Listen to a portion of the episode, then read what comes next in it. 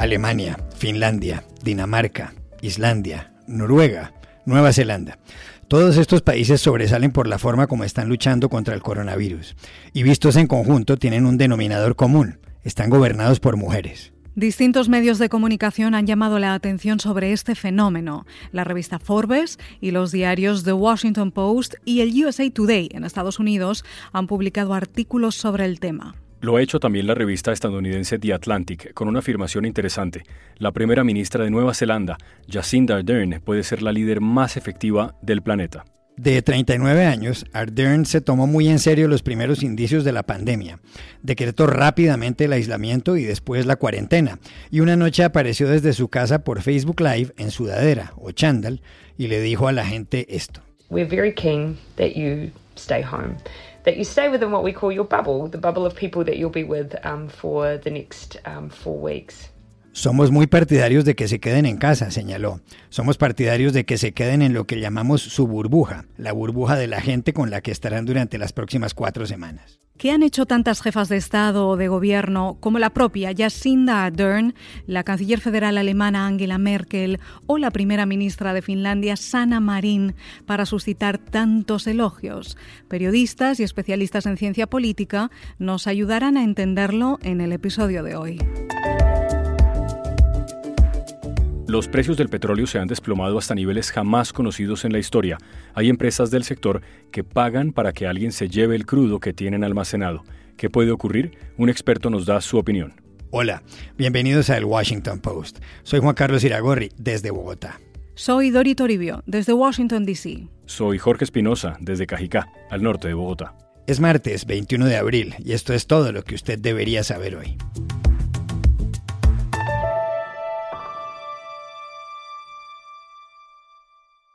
El coronavirus ha infectado a casi 2.500.000 personas en todo el mundo y ha causado más de 170.000 muertos. Estados Unidos sigue siendo de lejos el país más afectado. Más de 42.000 personas han perdido la vida y 780.000 están contagiadas. El quinto país con más personas infectadas es Alemania. Registra 146.000 en una población de 83 millones de habitantes. En Alemania ha habido algo más de 4.700 muertes, pero la cifra contrasta con las de España, Italia y Francia, que con muchos menos habitantes han visto morir a más de 20.000 personas por país. ¿Por qué ha logrado la Alemania de Angela Merkel, dirigente que gobierna desde noviembre de 2005, contener con mayor eficiencia el coronavirus? Hablamos con el corresponsal político de la Deutsche Welle, Thomas Sparrow, desde Berlín. Alemania comenzó esta semana a relajar de manera muy cautelosa algunas de las medidas impuestas para frenar el avance del coronavirus, ya sea con la reapertura de establecimientos comerciales de menos de 800 metros cuadrados o con los colegios que se preparan para reabrir de manera gradual a partir del próximo 4 de mayo. Estas medidas responden a que los expertos en este país hablan de que se ha logrado un buen resultado preliminar y aseguran también que se perciben tendencias positivas. De hecho, la tasa de infección ha sido reducida de manera significativa, una estadística muy importante para determinar la capacidad de un sistema de salud. También ha habido varios días consecutivos en que cada día ha habido más personas que se recuperan que personas que se contagian. Y no hay que olvidar que el número de muertos en Alemania es mucho menor que el número de muertos en otros países europeos como Italia, Francia y España. Es claro que en Alemania no todo ha sido solucionado. De hecho, el país es el quinto país del mundo con mayor número de infectados y hay una preocupación particular no solamente por el número general de muertos en el país, sino también por las infecciones en adultos mayores de 80 años. Pero es cierto que esas tendencias positivas mencionadas llevaron a la canciller Angela Merkel la semana pasada a hablar de un éxito parcial, aunque también aseguró que es un éxito frágil, y al ministro de Salud a decir que a día de hoy la situación en Alemania es manejable. Es claro que detrás de esto hay circunstancias estructurales en el país, una red de expertos muy amplia, un sistema de salud robusto que no ha sido sobrecargado, pero también hay quienes aseguran que detrás de todo esto está el liderazgo de la canciller Angela Merkel, un liderazgo calificado de riguroso y con conocimiento de causa. No hay que olvidar que Angela Merkel es científica de profesión y tiene un doctorado en química cuántica, y también hay quienes aseguran que ella ha sabido explicarles a los alemanes de manera muy clara la necesidad o la no necesidad de imponer ciertas medidas y la importancia de manejar ese tema de manera responsable y solidaria. De hecho, en una alocución televisiva muy inusual para Angela Merkel aseguró que desde la Segunda Guerra Mundial no ha habido ningún reto para Alemania que dependa tanto de la solidaridad común. Es claro que ese liderazgo de Angela Merkel le ha servido también para aumentar sus niveles de popularidad. Según una encuesta reciente para la televisión pública alemana, el 80% de los alemanes aprueban el trabajo de la canciller en este tema y el 88% ve con buenos ojos el trabajo del gobierno en la crisis del coronavirus. Angela Merkel está en su último periodo al frente de Alemania, pero ya hay quienes se preguntan, entre ellos el diario sensacionalista Bild, si no convendría que Angela Merkel se quedara en el poder incluso un tiempo más. Pero Dori, ¿cómo es la historia de esa explicación sobre la pandemia que dio Angela Merkel y que se hizo viral? Sí, hay una comparecencia de Angela Merkel, que es doctora en química cuántica por la Universidad de Leipzig, que dio la vuelta al mundo porque explica en 90 segundos cómo se colapsa el sistema sanitario. Alemania ha entrado en esa fase del levantamiento gradual de restricciones y al anunciarlo, la canciller explicó por qué hay que hacerlo con mucho cuidado. Ahora la curva se ha aplanado y debe mantenerse así para que la sanidad no se sature, dice. Die Kurve ist flacher geworden. Es bleibt nach wie vor so, sie muss so sein, dass sie unser Gesundheitssystem nicht überfordert. Merkel explica que el país tiene una tasa de contagios que se mantiene en el 1, es decir, una persona infecta a otra persona. Pero si esa cifra aumenta solo unas décimas, la sanidad puede colapsar. Si cada alemán contagia a 1,1 personas, entonces para octubre ya estarían ocupadas todas las camas de la unidad de cuidados intensivos. Y si cada persona infecta a 1,2, entonces sería en julio. La situación es delicada y para salir de la cuarentena hay que mantener la tasa de infección controlada. Para ello, la canciller alemana habla de Schutzkonzepte o estrategias de protección que son la clave para poder ir levantando las restricciones poco a poco y sin confiarse. Una explicación clara de un tema complicado.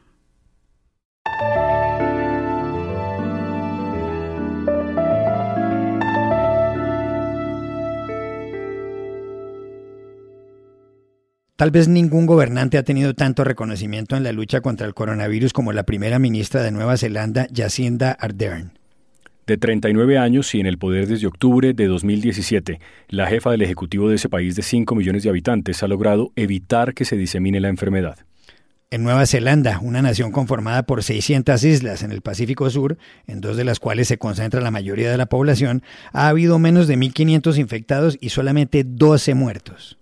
Para saber qué ha hecho Jacinda Ardern, consultamos en la ciudad neozelandesa de Auckland a Steve Bronias, escritor muy galardonado y columnista del New Zealand Herald, el diario más importante del país. Desde tan lejos y con alguna dificultad en la comunicación, Bronias explicó esto. Jacinda Ardern actuó muy temprano, velozmente y de forma muy decisiva. Le dijo a la ciudadanía que iba a haber cuatro niveles de alarma y que estábamos inmediatamente en los niveles 1 y 2. Eso significaba que podíamos continuar nuestras actividades y que todo seguía abierto, pero que teníamos que practicar el distanciamiento social. Jacinda Ardern got in very early with this coronavirus. She got in swiftly and she acted very decisively. She told the public very early on that there would be four levels of alertness level one, two, three, and four. and that we were immediately on level one and two. That meant that we could still go about our business, everything was still open, but that we had to observe social distancing. Iragorri, también le preguntamos a Steve Bronias qué hizo la primera ministra cuando supo del primer contagio, y él respondió que las cosas cambiaron, que Jacinda Ardern impuso el nivel 3 y dijo que pasarían al nivel 4 en 48 horas. El nivel 4 es un aislamiento total. Things did change. there was the first case of a community transmission, and Jacinda Ardern and her government were ready for that. And she immediately announced to the public that we were in level three and that we would go to level four in 48 hours. Level four is a complete lockdown. La capacidad de comunicación de la primera ministra neozelandesa también ha sido central. Esa capacidad, dice Steve Bronius, se hizo mundialmente famosa tras la matanza en dos mezquitas en Christchurch hace un año.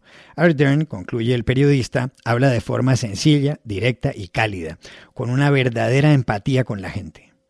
And her communication skills have been, uh, well, they're famous around the world for the way she handled the uh, mosque killings. Last year in Christchurch when a terrorist ran amok.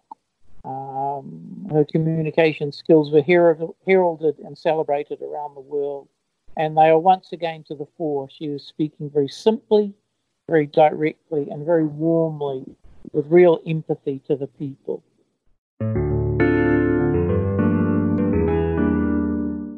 En los países nórdicos ha sido llamativa la gestión contra el coronavirus de la primera ministra de Finlandia, Sanna Marin. Marin, que asumió el poder en diciembre y que con 34 años es la gobernante más joven del mundo, ha conseguido contener parcialmente la epidemia. Al momento de grabar este podcast, en ese país de 5 millones de habitantes ha habido 98 muertos y 3.870 casos.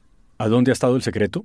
Le pedimos ayuda a Jirki Palo, periodista del diario finlandés Kaupalehti. Bueno, la crisis de coronavirus obviamente ha sido la primera gran prueba para Sanna Marin. Eh, tiene 34 años, solo lleva unos 5 meses en cargo y parece que haya conseguido emitir como una imagen de saber escuchar y ser prudente, pero decidida. Y la popularidad de su partido socialdemócrata ha vuelto a crecer con ella y con la crisis. Pero la verdad es que las medidas se tomó en Finlandia después de pensarlo mucho y han sido bastante más suaves que en España, por ejemplo. La medida principal fue el aislamiento de la zona capital, la zona de Helsinki, donde mayoritariamente se encuentran los contagios, que son unos 4.000 por ahora en todo el país. El aislamiento se declaró en los finales de marzo y ahora ya lo han levantado, ahora ya se puede mover libremente por todo el país. Quedan cerrados los bares y restaurantes, cines, etc. y prohibidos los eventos públicos, pero los centros comerciales están abiertos. Y el gobierno eh, se ha utilizado las redes sociales para informar y para sensibilizar a la gente. Se les recomienda de quedarse en sus casas y evitar contacto. Esto justo en Finlandia no es tan difícil porque solo hay 5,5 millones de habitantes y mucho espacio. Y yo sinceramente pienso que Finlandia ha tenido mucha suerte aquí. El, el brote no ha sido muy fuerte y quizás va a permitir a controlarse al menos por ahora, aunque cada día aparecen unos 100 nuevos casos, así que vamos a ver. Pero si la situación se tranquiliza, seguramente va a ser visto como una victoria para Sanna Marín y su gobierno, eh, su gobierno que esté bastante dominado por mujeres jóvenes. En efecto, las redes sociales han sido muy relevantes en la tarea de Sana Marin, cuyo gobierno ha conseguido la ayuda de varios influencers o influenciadores para hacerle caer en cuenta a la gente de la importancia de las medidas dictadas.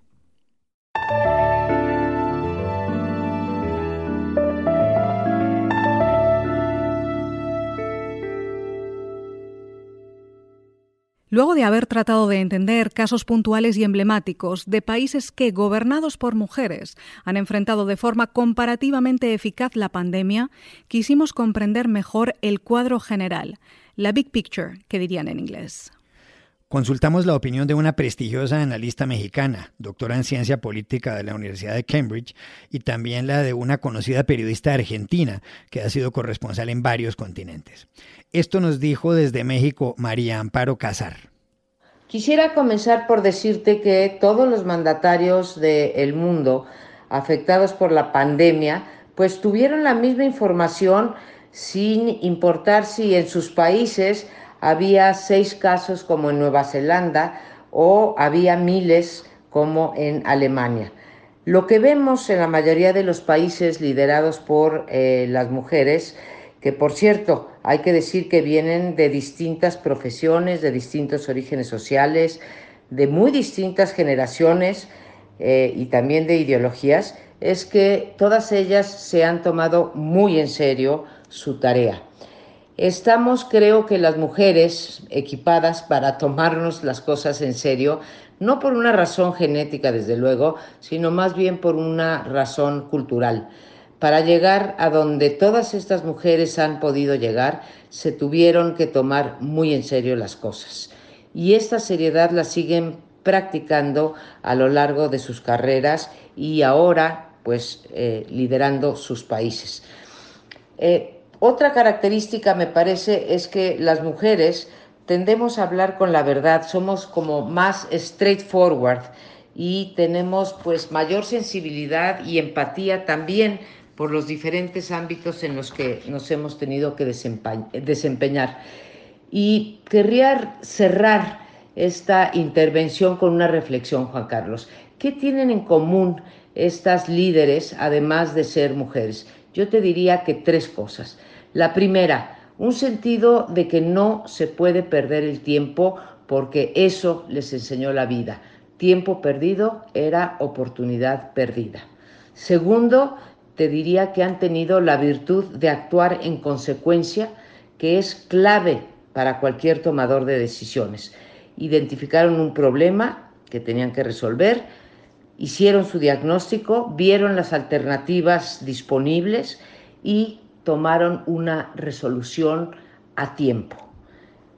Tercero, creo que las mujeres, estas mujeres en particular, han tenido un sentido de una disposición más bien a asumir las consecuencias de sus decisiones. A diferencia de otros mandatarios, ahí sí, hombres, no necesitan de chivos expiatorios ni para atrás ni para adelante, ni se quejan de que recibieron un mal sistema de salud, ni eh, empiezan a decir que, bueno, no es culpa de ellos que el coronavirus siga avanzando. Asumen plenamente las consecuencias de sus actos. Yo creo que tenemos que tomar estos liderazgos de las mujeres como estudio de caso para realmente ver qué es lo que las distingue de otros mandatarios. También le preguntamos por los buenos liderazgos femeninos en general a la corresponsal en Madrid del diario La Nación de Buenos Aires, Silvia Pisani. A ver, a ver, yo en esto de las mujeres pondría un matiz, porque el caso me toca muy de cerca. En la Argentina hay excepciones. Por ejemplo, la primera mujer presidenta fue en la década del 70 Isabel Perón, y de ella hasta los peronistas se quieren olvidar. La segunda es más conocida, más reciente, Cristina Kirchner, es querida por la mitad del país y detestada por la otra mitad. Una mujer muy discutida, eh, que de ella se ha llegado a decir que en su último mandato es muy difícil encontrar algo eh, ponderable. Y esto lo dice quien es hoy su compañero de fórmula en la presidencia, es decir, el presidente Alberto Fernández alguien que la aprecia y la conoce y que la cuestiona de esta manera. Dicho esto y con este matiz, yo voto sin lugar a dudas por una mujer que me asombra mucho, que creo que es un ejemplo de liderazgo político y que es Angela Merkel. Tanto es así que me animo a presentar una plataforma para designar a Angela Merkel presidenta del mundo. Creo que con ella a cargo viviríamos en una comunidad mucho más equilibrada y que nos sacaríamos de encima a unos cuantos que nos complican la vida todos los días. Pero, ¿qué tiene Angela Merkel? Le insistimos a Silvia Pisani. Creo que los mejores para decir por qué son los alemanes, que la votaron ya cuatro veces, o sea que más o menos saben por qué la eligen, pero yo diría de ella como destacable que es súper preparada, inagotable trabajando, enorme sentido común, no pierde la cabeza, la tiene serena y bien ubicada y no me digan, no me digan que esas no son cualidades femeninas.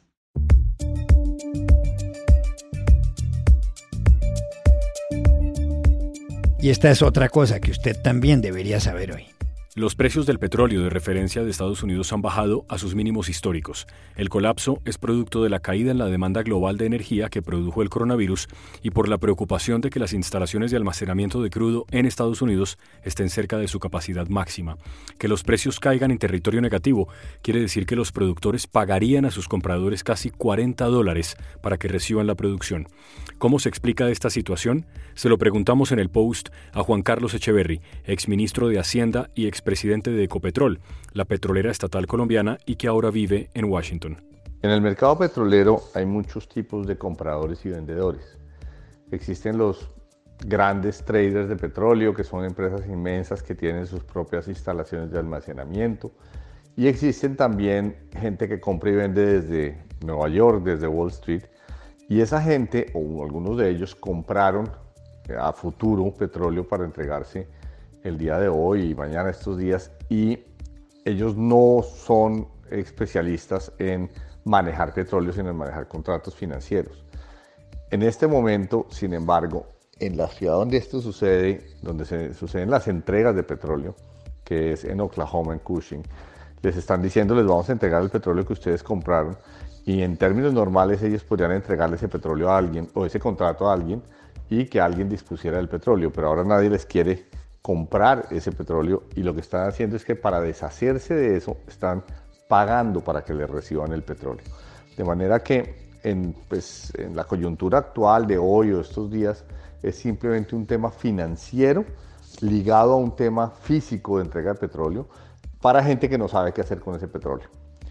Eh, pero hay un problema más serio y es en el largo plazo. En el largo plazo Existe de todos modos un exceso de oferta de petróleo y especialmente el petróleo de Oklahoma y Texas que queda lejos de las refinerías y lejos de los puertos y que tiene que enfrentar los costos de transporte y el hecho de que al llegar a puertos no hay demanda porque tanto las refinerías como los, como los transportadores cobran mucho y no están demandando. Entonces, el, el problema del petróleo no se va a resolver ya, va a seguir aparte de esta coyuntura de hoy en que llegamos al absurdo de que a una gente le toca pagar para que le reciban el petróleo. Por otro lado, el presidente Donald Trump anunció que Estados Unidos pondrá hasta 75 millones de barriles de petróleo en la Reserva Petrolera Nacional, aprovechando justamente el precio históricamente bajo del crudo. We're filling up our national petroleum reserves, strategic, you know, the strategic reserves, and we're looking to put as much as 75 million barrels into the reserves themselves that would top it out. Además, el presidente Trump aseguró desde su cuenta de Twitter en la noche del lunes 20 de abril que firmará una orden ejecutiva para suspender temporalmente la inmigración a Estados Unidos con el fin de luchar contra el coronavirus y proteger los empleos. Y aquí termina el episodio de hoy del Washington Post, el guapo. Sigan las cuarentenas, cuídense, cuídense del coronavirus. Y por favor, suscríbanse a nuestro podcast en nuestro sitio web, elwashingtonpost.com, y síganos en nuestra cuenta de Twitter, arroba. Chao, hasta la próxima.